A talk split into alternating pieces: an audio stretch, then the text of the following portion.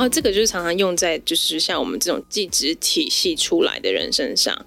对对，但是我觉得 Laura 这边 gelernt ist gelernt 可以翻成姐就是 榕树，我的根够深，根就是够深，对，没人可以拔得起我，要有一个态度。Deutsch Pipapo。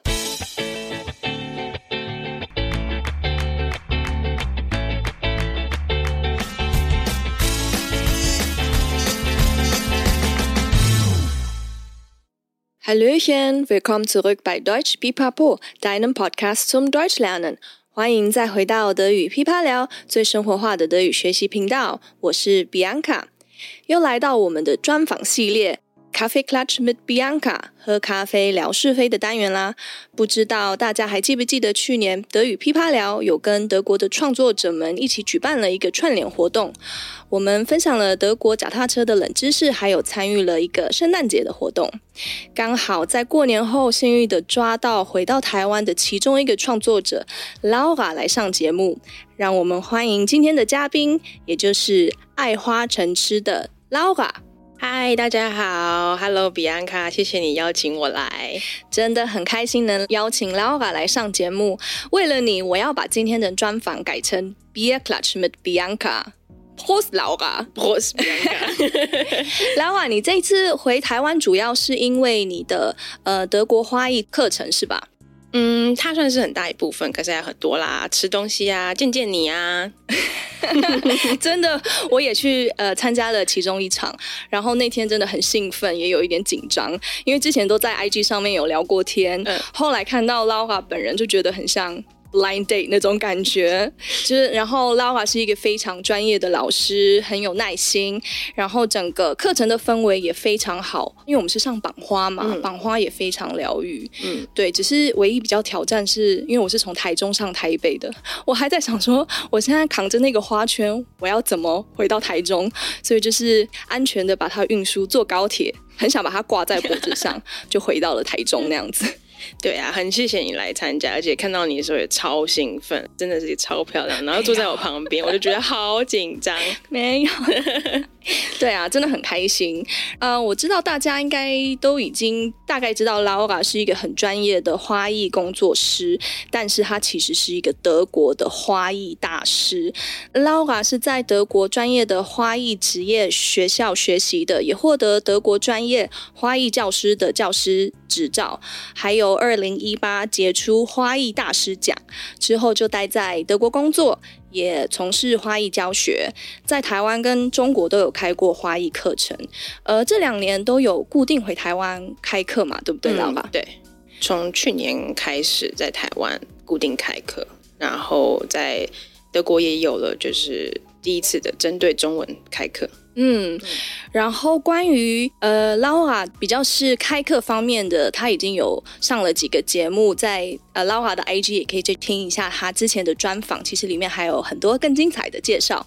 那今天我们就想要来聊一点不太一样的，可能比较专注在聊你的德国生活啊，还有你对你住的城市的一些感受，还有一些文化冲击。首先，我想要先问一下关于你的 IG 好了，你为什么会创立“爱花成痴”这个 IG 账号呢？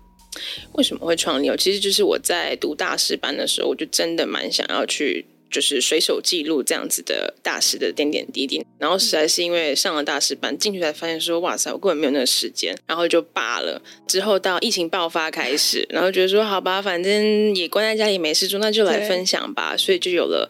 就是 Laura Pong P E N G，然后爱花成痴这个频道。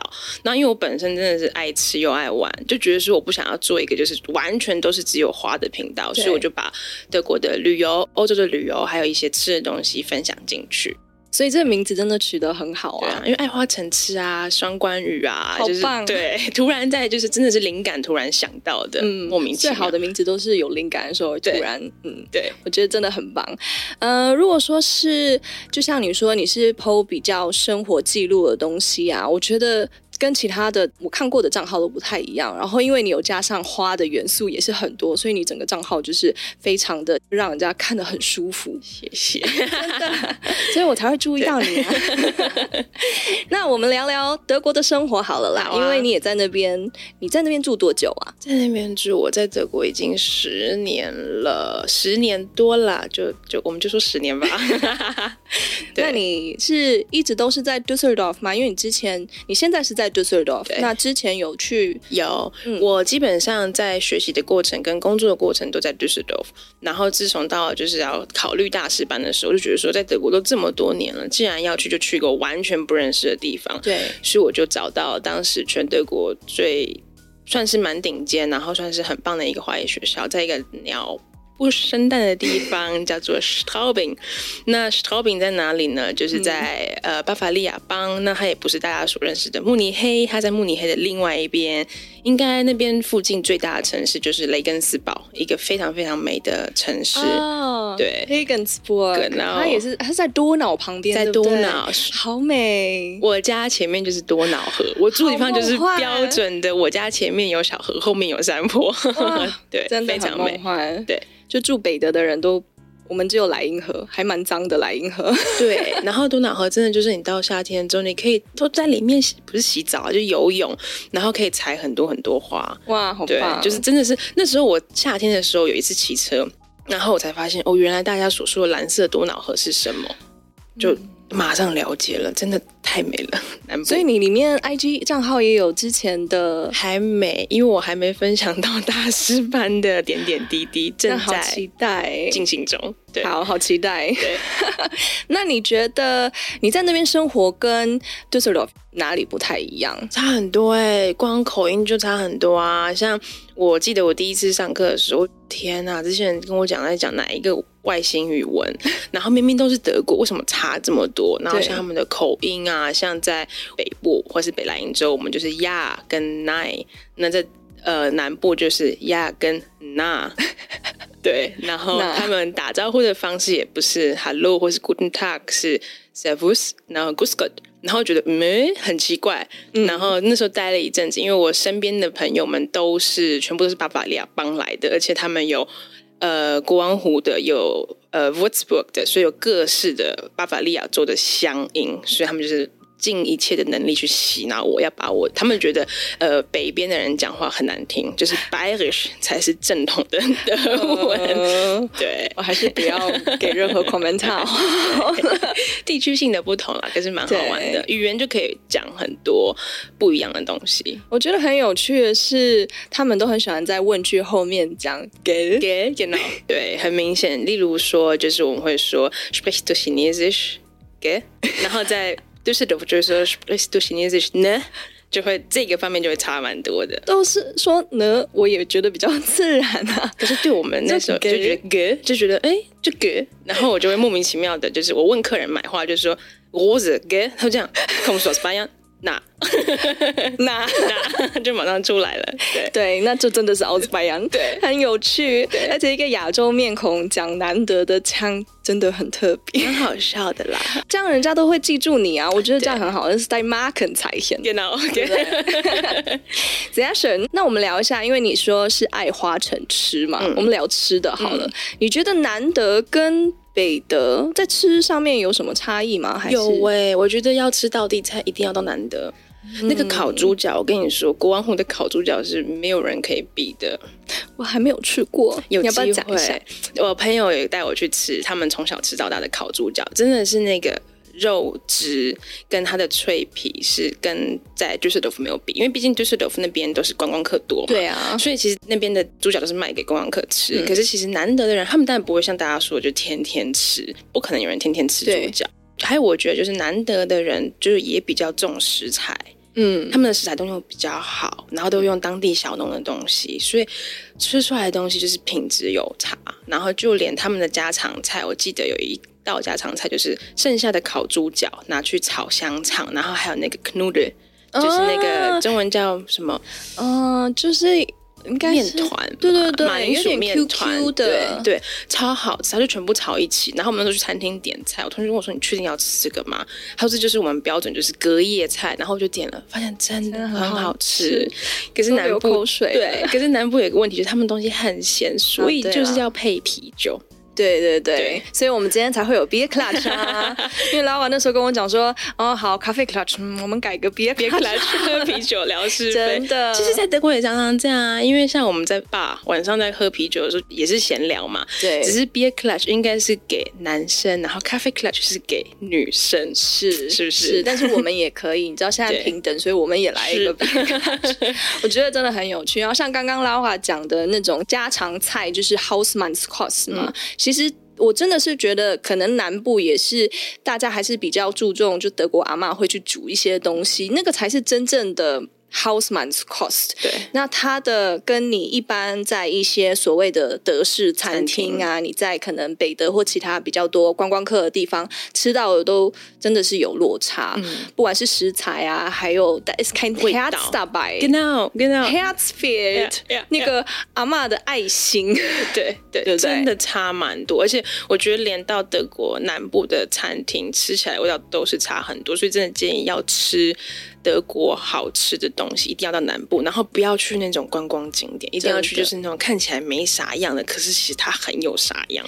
而且都要你去餐厅之前，你可以瞄一下里面坐的都是年纪比较大的人的话，你就知道说这个餐厅一定是很到地。对对，就是这样，这是一个小小的小 paper，，对，可以去怎么样去选餐厅。对，然后继续延续下去这个话题好了，然后北德跟南德的差异，可是你最大的冲击应该是在于说从。台湾美食天堂到德国，嗯、你的落差很大耶！我记得我当时出国前，我妈说：“你这个饭桶，因为我超爱吃饭，她说你这个饭桶，你能去德国吗？” 然后我就很害怕，是我第一次出门的时候，我带了一包米。我真的带了一包米，然后德国的美食天堂不能跟台湾比啦，我觉得差太多。可是德国还是有德国的美食，就是像你刚刚说，就是阿嬷煮的菜，对啊，或是就是像我，我说我们会去朋友家，就是蹭饭吃，他们妈妈煮的菜就真的很好吃，跟我们一般在餐厅吃到，像我们就讲 Sauerkraut，他一般吃。给人跑出来了，就是那个烧烤就差很多，就真的是有心在煮的。嗯、对啊，然后他们马铃薯随便煎一煎也都超好吃的。嗯、像很多就是一些未开发餐厅里面没有，像 Reibekuchen，Reibekuchen 在餐厅很少见。如果你到人家家去吃的时候，觉得他们的 Reibekuchen 真的很好吃。嗯、其实它就是很简单的，就是马铃薯薄丝，然后油炸。就这样，你咖啡苦很上面你会加那个阿菲慕斯呀，苹果苹果泥苹果泥，对，一开始觉得很恶心，我发现好好吃。泰国人很爱那种咸咸甜甜咸咸甜甜，然后一开始觉得超恶。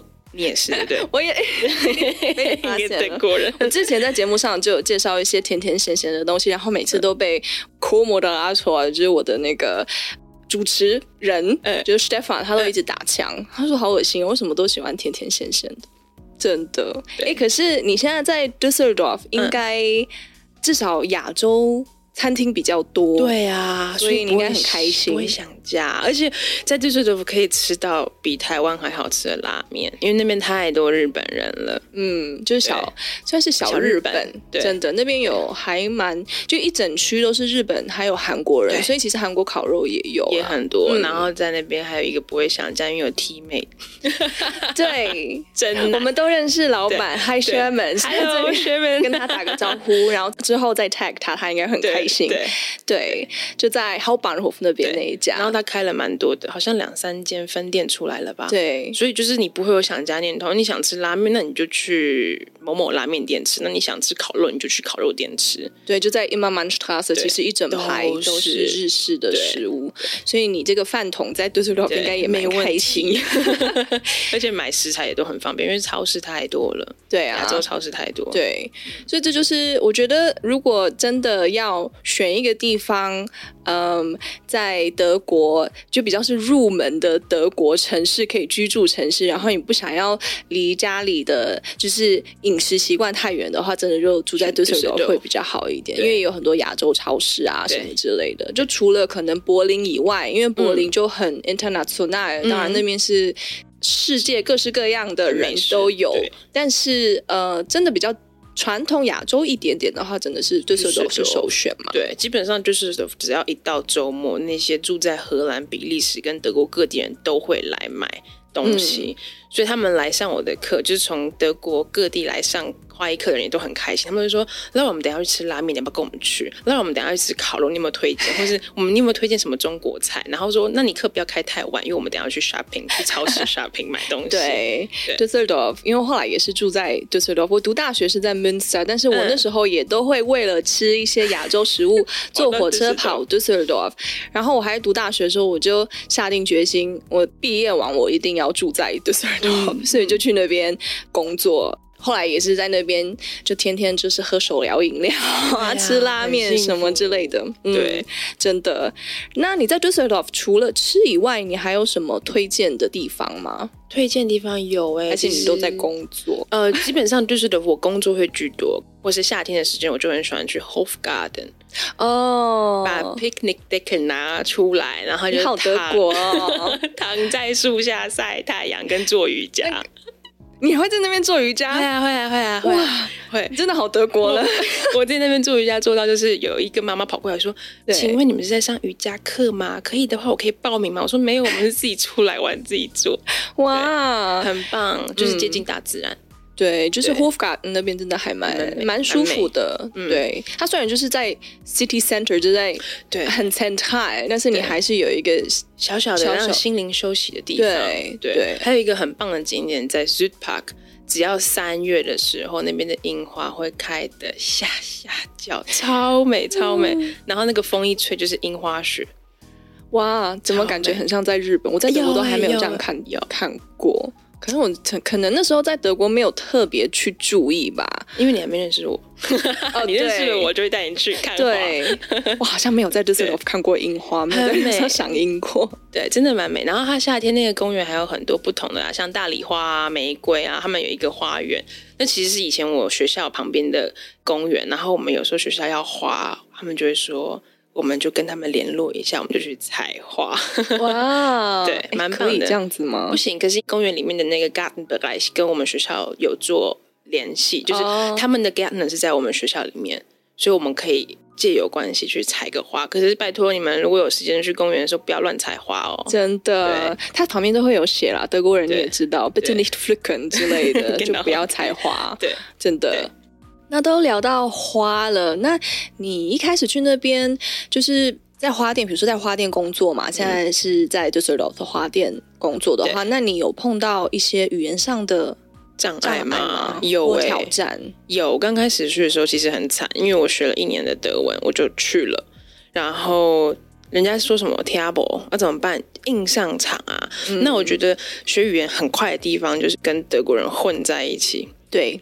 然后他们其他的秘诀就是这个。对，然后你知道德国人是一个纠察队，他们很爱纠正你的一些口音，可是他们会很客气，就是说 Laura，darf ich dich korrigieren？我说那个啦，然后他们就开始，你每讲一句话就给你断一次，你每讲一句话就会断一次，所以你会觉得烦，可是你就会从中间你可以学到很快很快。嗯，对啊，我觉得语言就是这样，就是你一定要。去用它，它才会活。因为语言是一个活的东西，不是一个死的东西。对，就是像英文，人家会常常讲说 “use it or lose it” 嘛。嗯。如果你真的不用的话，你就会失去它。真的。所以刚刚好，德国人又很爱 纠正，所以你就一直被 逼着用对的文法或对的发音，这样也是一个蛮好的方式。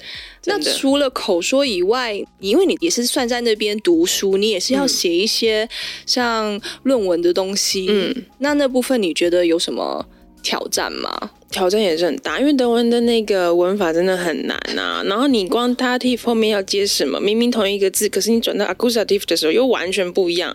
那是给你一个难一点的撞墙，你知道吗？所以我觉得就是多看书。然后我觉得。国有一本非常非常棒的杂志，有点像是台湾的空中美语教学的杂志，它就 Deutsch Perfect。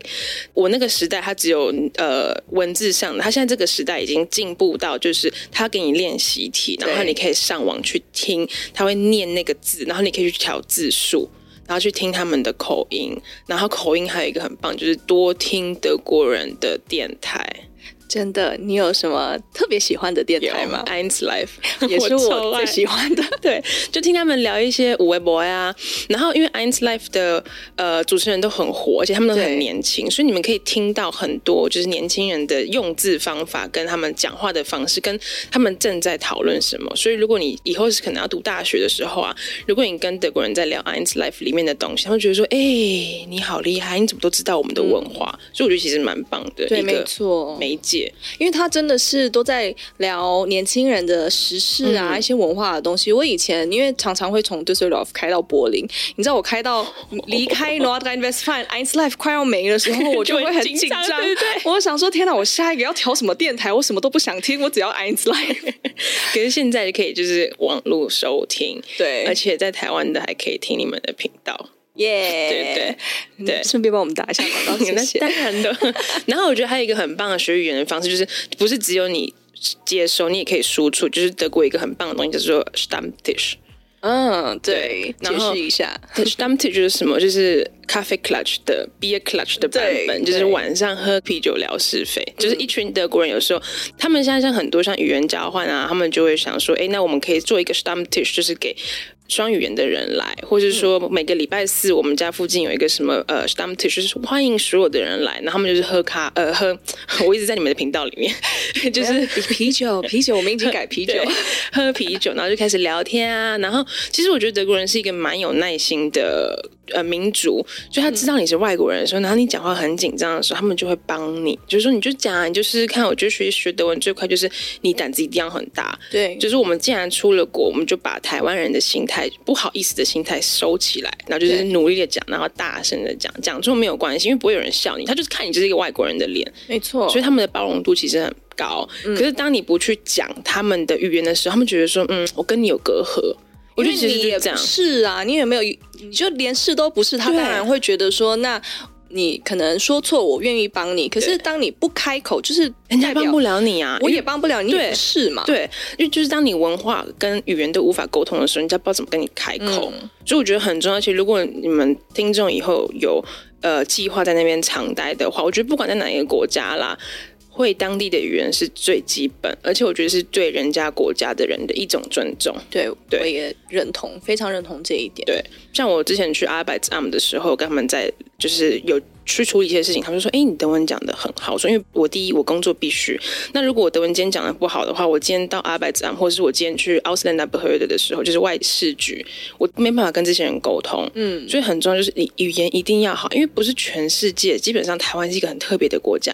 你不会讲中文没关系，我讲英文那没关系，我英文不会讲，我就用 Google 来翻译。因为台湾人非常的友善，可是在国外现实面就是。”你不会讲语言，那就是大家就是啊，你不说话，那可能人家以为你是哑巴，你知道吗？嗯、所以 很重要，一定要开口，而且真的不要不好意思，因为没人会跟你计较这些东西。嗯，我觉得一个观念也是你刚刚说的很好，尤其是在 Ausländerbehörde 那边，因为毕竟这种外事局嘛，嗯、对不对？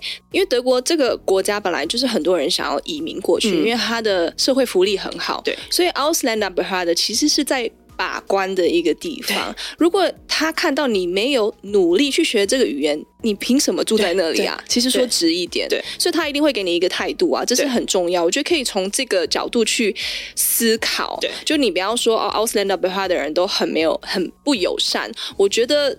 都不一定哎、欸，其实我可以跟你讲，那一次我在延签证的时候，我要用延永签。基本上在德国的永签，你一定要有一个好像是 B1 才是 B2 的考试，而且你还要他们的国家考试。因为我的资格已经到可以换护照了，可是我不愿意换。嗯、那当时我就跟那个人说：“哎、欸，因为我在台湾就是语言考完之后，我去上呃 Ausbildung 的时候，我就考了一个好像只有到 A2 的语言证照。我说可是我的语言只有 A2，他就说：Ist kein Problem, du sprichst genug, also gut genug Deutsch.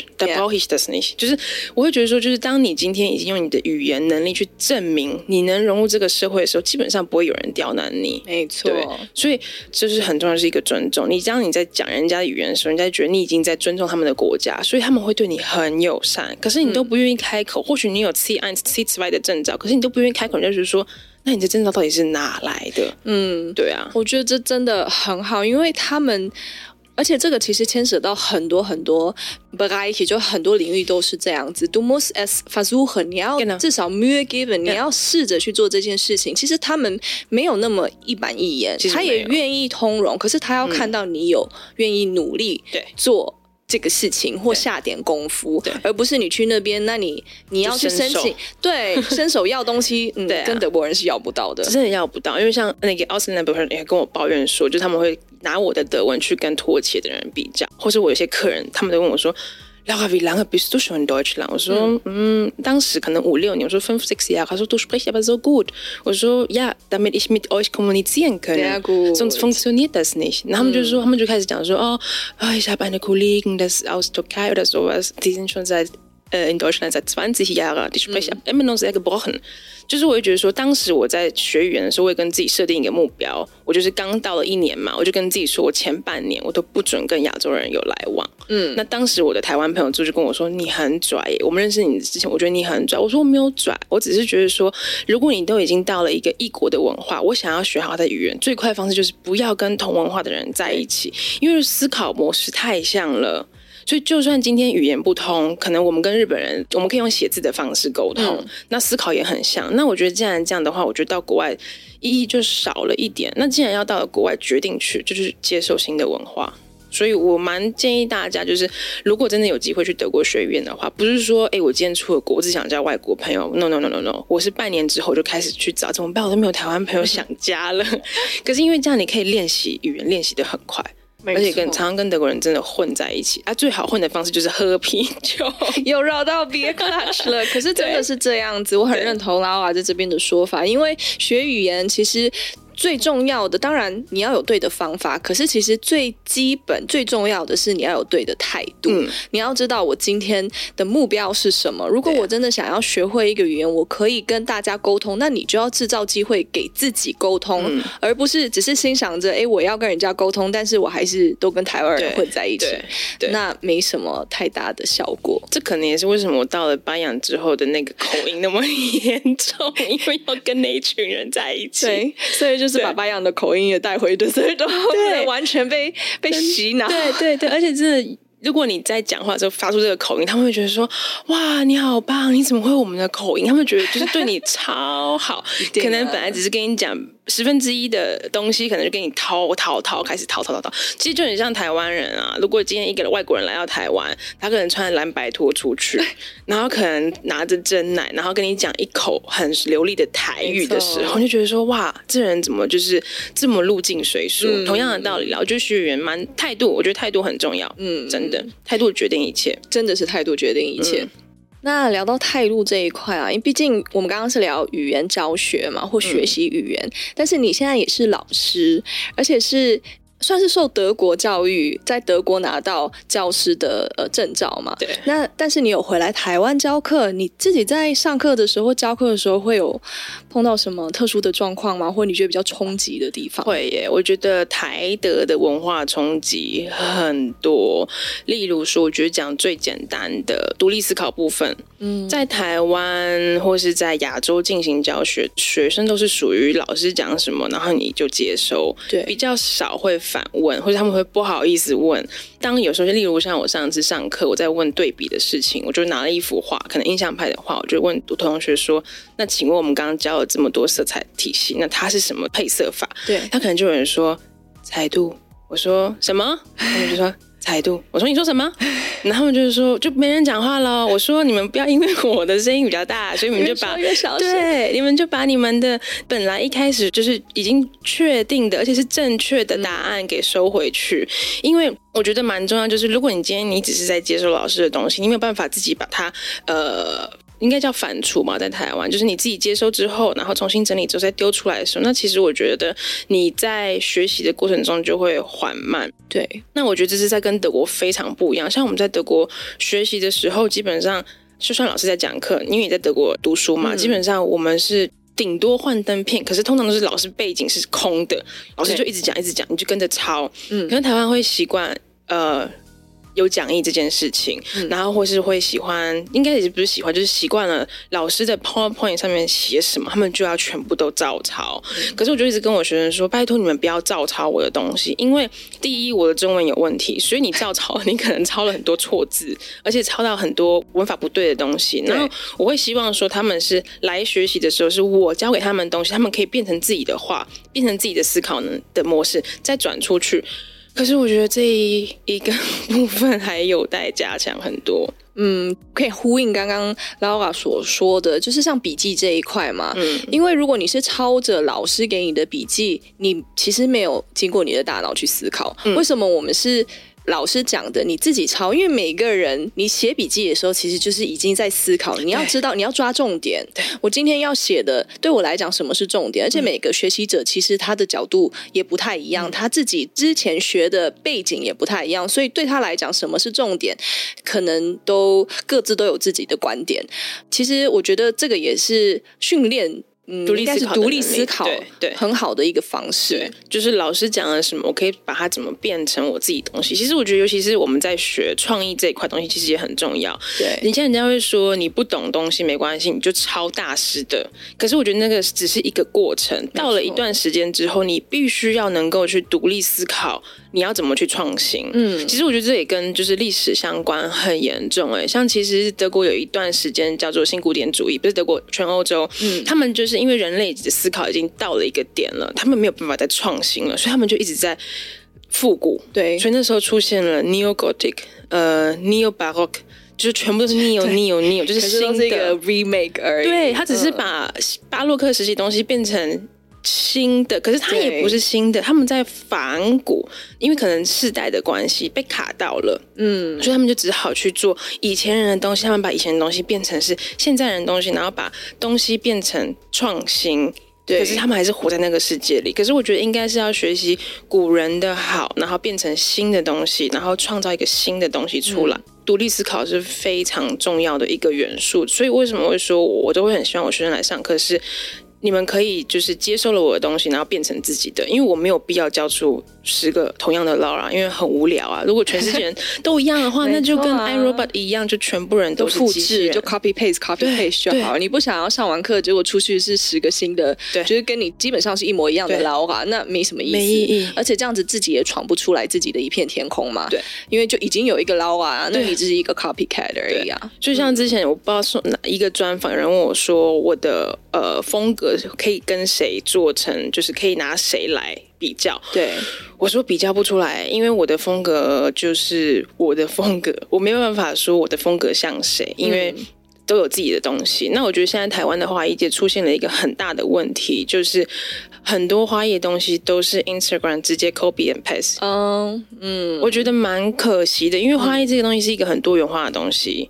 那相对的，你在卖花的时候或客人接受，他就说不要，我就是要这个花，我就是要这个花。可是你把这三个东西种类拿出来，其实你会发现都是一样的。嗯，那我觉得在欧洲做花好玩，就是客人就会跟你说，我只要这个色系，什么，例如说我想要粉色系啊、橘色系，那你要怎么做？随便你，他不会去设限你。那如果既然你要接 event，那当然是另外的。可是我觉得，如果以一个小众的东西，就是花束来说的话，你都要把设计师的呃想法设限的时候，你不会觉得很无聊吗？所以我很怕那种你拿照片来给我，然后叫我做一模一样的东西。那我觉得我就不是设计师，我就是一个机器人，你就只是在执行而已啊。对。对，可是我们不是执行者。我相信在听的很多可能也是在做美学相关的人。对，我觉得我们不是口罩生产厂。我们是一个创意发想人，嗯，那这一方面的东西，我觉得大家就是独立思考为什么很重要，一定要学会独立思考。嗯，你要逼自己跳出那一个框框，框框。对，这也是为什么就是出了国之后，不要再，就是呃，不要再跟同刚开始的时候啊，不要跟同群组的人相处。不是说今天你不是本群组的人，或者是自己国家的人，而只是你要利用这样子的机会，你可以学到更多，就是你没有的东西。那我觉得这样意义才大。对，这真的是真的说的很好，因为你都已经出国了，你就已经跳出台湾这个框框，嗯、为什么你要自己把国外又框在一个台湾人的圈子里面，嗯、或者跟你一样的人的圈子里面？那这样子好像就是没有什么，蛮可惜的。对啊，因为像我发现我在教课的时候，我也发现我来上我课的人，蛮多人都居住在欧洲，可是他们对欧洲的一些生活方式比较没有办法。运嗯，不是运用，就是他们的生活方式还是属于台湾人的生活方式。嗯、我觉得不是说你到了国外你就什么都要抄袭国外的。可是我觉得你今天既然选择了另一个国度生活，那你是不是可以把它做结合？例如去晒晒太阳啊，我知道这对台湾人来说可能会很难，可是可以去常常亲近大自然，然后去公园里面走走，然后去呃森林里面走走。那天我上花艺课的色彩学，就跟我的同学说。你们到了国外有机会出去，拜托不要跟旅游团一直走，真的，然后也不要就是去了之后，就是可能你去五天，你有两天在买精品，因为其实很没有意义，真的很没有意义。买精品到处都可以买，没错，对，所以你就是花时间去观察你生活周遭的细微，嗯，然后你可以开始去运用说，哎，我这个什么东西可以运用在哪里哪里哪里？我其实发现现在台湾的新一辈，我回来之后，我蛮多文化冲击，因为新一辈也不断的在创新，对，可是他们还是会先以模仿为主，我觉得是好的，可是不要忘记了你独立思考的能力，每个人都有这个能力，只是你要去把它。对，而且就是要锻炼，然后不停的让自己突破那个点，因为这也是要学习的。毕竟你要突破那个点，你就是会在一个你觉得不舒适的地方，嗯、你不舒适，你就很容易萎缩，你就会觉得说，哎呦，嗯，这样这样好吗？好像就觉得有点怪怪，可能碰到一些情况，你会觉得很紧张。可是你就是要追求这个紧张，因为你有紧张，你有觉得不舒适，就代表你已经正在这条路正在成长。对。对对，其实我觉得真的就是这样哎，我觉得蛮重要的。嗯，但我自己感觉是，如果讲到舒适圈这一块啊，我觉得其实很多都是从小因为体系的教育的呃一种观念而造成的。嗯，对啊，其实我也觉得蛮认同的，因为就像是我们讲到德国的体系好了，我自己是从一个很标准的技职教育出来的。小孩或者是外国人，所以我当我真的时候在德国的时候，其实我冲击很大。我常常就跟我学生比喻说，其实台湾的体系教育啊，其实很像一棵槟榔树。就是它的根很广，你在台湾就是什么都可以学，可是你什么都学的不深，哦、所以真的遇到土石流的时候，马上就就倒了。对，那在欧洲，它的好处是它什么都学很深，可是它不广，所以他们有时候会有点死板。可是你要问他们，可以问他们很精的东西，就像一棵榕树，它的根扎的非常非常深。所以为什么榕树可以活了好几百年都屹立不摇？我觉得这其实可以，也会是因为。独立思考的原因出来吧？为什么在国外的人比较能够独立思考？因为他们就是就是像我的房子建得够好，地基打得够深，对，基本上地震来不会发生什么事。可是如果我什么都要快速成长、快速成长的话，那。基本上一个地震就是拜拜，我们只能就是哦，飞弹霜，就是房子都没有了。对，所以我觉得就是这些东西，你说不能改吗？我觉得可以改，嗯，因为我们都是新一辈的人，而且呃，现在资讯很发达，其实都是可以去做改变的。所以我觉得其实台湾蛮可惜的，就是技职体系教育这一块做的蛮弱的。目前亚洲我觉得做的最好就是日本。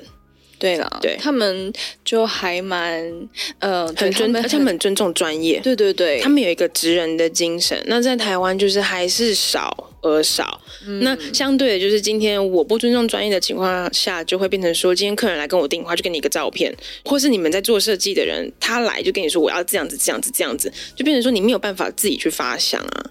对，所以就是一个恶性循环，一直走。对，因为他又也被框住了，对因为他要求我就是这样子，所以他也只能照这个方向走。他就因为你时间也是有限嘛，如果我今天为了生存，我要赚钱生活，我就必须做完这个 case，但是我也没有其他的时间再去发想。对，没错。所以不知道你们的听众有没有在做教育的？你自己也是教德文，杠所以我觉得对，所以我觉得蛮棒的。就是如果有办法的话，我觉得这些都是可以带到你们的生活。像我在上课的时候，我也常跟我的学生说：“拜托你们要怎样怎样怎样，不要一直就是我丢给你们什么你就吃我的，因为我东西其实有时候不一定是对的。”嗯，很重要，所以要独立思考。在德国，基本上我们在学习的时候，就是常常老师会丢一个主题给你。然后像我们那时候在做呃艺术史的时候，老师就一个人抽一个签，对。然后我那时候抽到新古典主义，然后全部整个讲座都是你自己来做。嗯。那做完之后，你可能跟全部人 report 一次，报告一次，老师不会说你好跟不好，他只会帮你补充你缺少的东西。对，因为每个人接受不一样，那老师会跟你说，哎，这个点是可能是我们从来都没有跟我学生提过的，可是你提出来了，嗯嗯，所以我觉得这就是真的教育体系差蛮多的地方。在台湾就是哦，你就是这样，然后老师，你就算你做了一个 presentation，你出来，老师跟你说，哦，你这个可能漏掉什么，你可能漏掉什么，你可能漏掉什么，就是会讲说你应该要怎么样，怎么样，怎么样。嗯，可是，在国外就是每个人都是独立的，都是一个个体，他比较会尊重。对对。至少我在国外受到的教育是这样啊，可是不代表全部的德国受到教育的人，对啦，应该都还是多多少少有一些落差。可是这是他们的一个大方向，因为从小就是像你，不是只是在不管是大学什么之类，因为可能接触的大部分都是大学嘛，嗯、因为可能这边留学过去都是已经高中以后，所以呃，有些在那边读大学，他们的确是会有这样子的感觉，嗯、就觉得他们那边上课的形态很不一样。嗯、可是其实这个从小就开始。呃，在德国教育里面出现，就其实你要今天做一个报告，老师只是给你一个大方向，你要自己去找你要表达的东西，呃、对，你要表达的东西，嗯、甚至你要怎么去表达的方式也是你自己选。嗯、我今天可以用唱歌的，我今天可以用，反正你就是你也可以有创意去做一些事情，对啊，对啊，就像你知道德国有一个 Waldorfschule，对啊。你说用 他们是没有什么，他们的名字是用跳跳舞跟唱歌来表达的。就是我觉得，就是德国体系，我觉得非常棒，就是它没有什么不可以。对，可是技术它的一定是有一个什么不可以。可是你只要牵涉到呃创意发想的，你就是可以天马行空，然后也不会有人去批。像基本上我们在学校考试的时候。老师的批判都只会是说你这个技术不够，你这个技术不行。嗯，可是老师不会去批评说你你的创意发想是不对的。嗯，因为每个人都是不一样的东西。对，而且我觉得，如果是你靠你自己去摸索这些东西，你会一步一步走得很扎实。因为你每一步都要靠自己去。思想，我现在想要做的是什么？嗯、我想要表达的是什么？他们很注重这一种透过你的大脑思想之后再输出，而不是一直只是像一个海绵一直吸收、吸收、吸收。可是你也没有实际的去把它消化、去整理过。嗯，真的呀。所以就真的其实就是跟你的根扎的深不深，我觉得。蛮蛮，嗯、那个比喻真的很好。槟榔树 又是很代表台湾，槟榔树跟榕树。那讲到最后，嗯、你知道我们节目啊，因为还是一个德语学习的平台嘛，嗯、所以我们都会要求来宾来一个。座右铭，但是要德文的，德文的。嗯，我可能会说 “Gelernt ist gelernt”。其实这一句话是我的大师教给我的。嗯，这句话是怎么接收到？就是当时他在绑花给我看的时候，说你怎么都会，然后你怎么都还记得？嗯，他就说 “Gelernt ist gelernt”，因为你那三年到那十几年的经验，你就是学到了，学到的东西就是你的。然后那时候我也是要上台，就是表演的时候，三四百个人，我跟老师说我没办法，他就说 Nein, gelernt ist gelernt，但是 kann man nicht wegnehmen。我就说我的天啊，好，这句话我觉得对我来说一直是我正在突破我自己，或者是我正在，就像我要回台湾教学，我有一些中文上的问题的时候，我就跟自己说：“This ist nicht schlimm, gelernt ist gelernt。Gelernt ist gelernt，要不要翻译一下给我们？就是 它直译是学学到了，就是学到了。对，嗯，就是一个很扎实。你毕竟就是学到了，就是学到了嘛。然后这个就是常常用在就是像我们这种技职体系出来的人身上。对对，但是我觉得 Laura 这边 Gelernt ist gelernt 可以翻成。姐 就是榕树，我的根够深，就是够深。对，没人可以拔得起我。要有一个态度。对，其实我们常常在节目上面就是讲一个态度。我觉得很多学习啊，不管你做什么东西，就是你心态其实是最重要的，很重要。我觉得真的就是我们刚刚开始说，态度决定一切。嗯，然后真的要用一个好的态度去做学习，因为如果你一开始学习的态度不对了，那我觉得就会一直去。就很像叫什么骨牌效应，就整个就开始倒。对，对真的真的好开心，我好喜欢这一句。Gelernt ist gelernt，对，大家要学下来，保持这个态度，对，很重要。而且这个东西，其实我们也常常会说，呃，你不会因为你毕了业你就停止学习，你反而因为你要毕了业，你的挑战跟学习才会开始，因为老师不在你身边，嗯、你没有人可以问了。而且你做错的全部的事情，你要自己承担。真的啊，所以 gelernt ist gelernt，gelernt ist gelernt。我要再重复一次，因为我觉得我还蛮喜欢讲“姐就是榕树”。谢谢 Laura，谢谢 Bianca，也希望大家都可以当一棵榕树，好吧？那就谢谢今天收听的你，喜欢的话记得订阅德语噼啪聊 Podcast，还有 IG，一起丰富你的德语生活。记得加入我们的 FB 社团，搜寻德语噼啪聊，一起讨论，让学习德语更有趣哦。Bis zum nächsten Mal. Wir freuen uns auf dich, deine Bianca und Laura. Philipp, mach's gut. Was?